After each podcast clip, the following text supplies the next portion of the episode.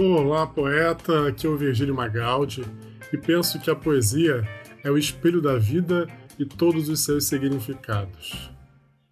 Hoje apresento a 68ª Poesia para Viagem, a poesia para você levar no seu dia, com uma poeta que encanta pela sua forma e originalidade. Cora Coralina em Semente e Fruto. José, você tem o costume de refletir sobre a vida?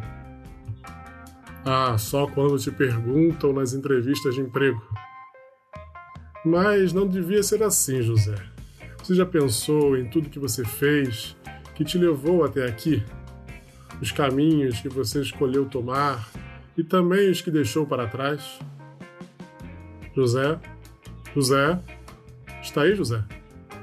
E acho que foi demais para o José hoje. Enquanto ele se recupera, vamos começar falando da Aninha. Ela que já esteve conosco na quarta Poesia para Viagem com Das Pedras, 35 com Saber Viver, 39 com A Gleba Me Transfigura, 48 em Conclusões de Aninha, 58 em Aninha e Suas Pedras, e hoje novamente. Você já sabe, se quiser ouvir esses episódios, procure Poesia para Viagem no seu aplicativo de podcast, como Spotify ou iTunes.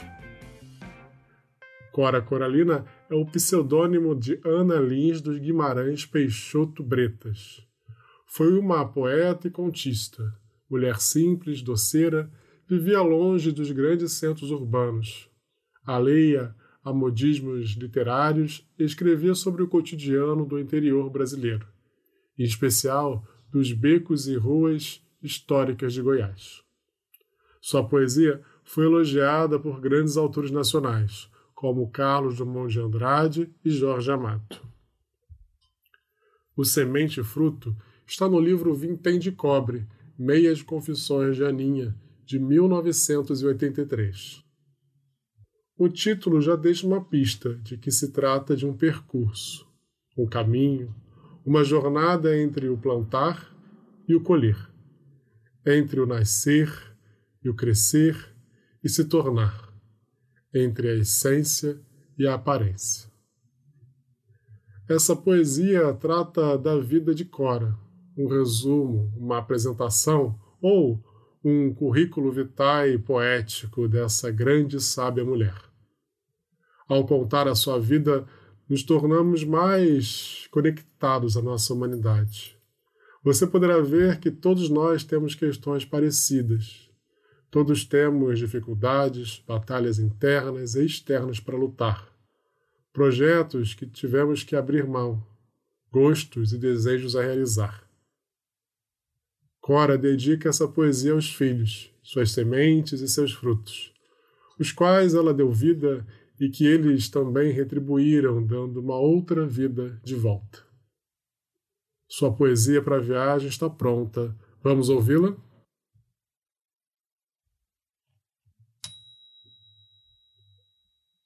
Semente e Fruto, de Cora Coralina. Um dia houve. Eu era jovem, cheia de sonhos, rica de imensa pobreza que me limitava, entre oito mulheres que me governavam. E eu parti em busca do meu destino. Ninguém me estendeu a mão, ninguém me ajudou e todos me jogaram pedras despojada, apedrejada, sozinha e perdida nos caminhos incertos da vida, eu fui caminhando, caminhando, e me nasceram filhos. E foram eles, frágeis e pequeninos, carecendo de cuidados, crescendo devagarinho. E foram eles a rocha onde me aparei. Anteparo a tormenta que viera sobre mim. Foram eles, na sua fragilidade infante, poste e alicerce, paredes e cobertura, segurança de um lar que o vento da insânia ameaçava desabar. Filhos, pequeninos e frágeis, eu os carregava, eu os alimentava? Não, Foram eles que me carregaram, que me alimentaram. Foram correntes, amarras, embasamentos. Foram fortes demais. Construíram a minha resistência. Filhos, fostes pão e água do meu deserto, sombra na minha solidão, refúgio do meu nada. Removi pedras, quebrei as arestas da vida e plantei roseiras. Fostes para mim semente e fruto.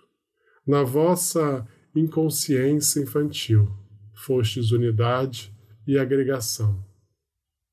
Crescentes numa escola de luta e trabalho, depois, cada qual se foi ao seu melhor destino. E a velha mãe sozinha devia ainda o exemplo de trabalho e de coragem. Minha última dívida de gratidão aos filhos fiz a caminhada de retorno às raízes ancestrais. Voltei às origens de minha vida.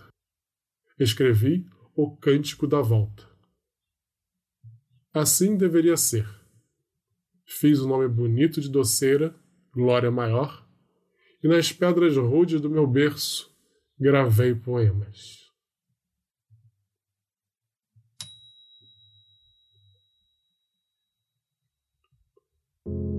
nos compadecemos não só pela história do outro, mas por nos vermos ou imaginarmos também nesses símbolos de derrotas e vitórias. Cora não foi perfeita, não teve uma vida perfeita, não teve fotos no Instagram perfeitos. Ela foi humana, real e incrivelmente doce.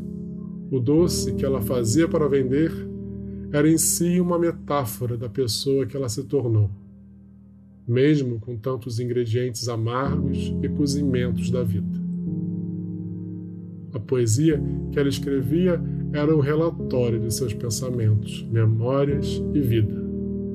A poesia que ela escrevia era a poesia que ela vivia, que ela enxergava com seus olhos e que dava propósito a tudo. A poesia de Cora é escrevivência. Que a nossa vida e seus momentos de alegria e tristeza nos torne a mais bela poesia que possamos fazer. Que a nossa vida e seus momentos de alegria e tristeza nos torne a mais bela poesia que possamos fazer. E que esse seja o nosso caminho, o nosso legado. Obrigado pela sua companhia se gostou, compartilha.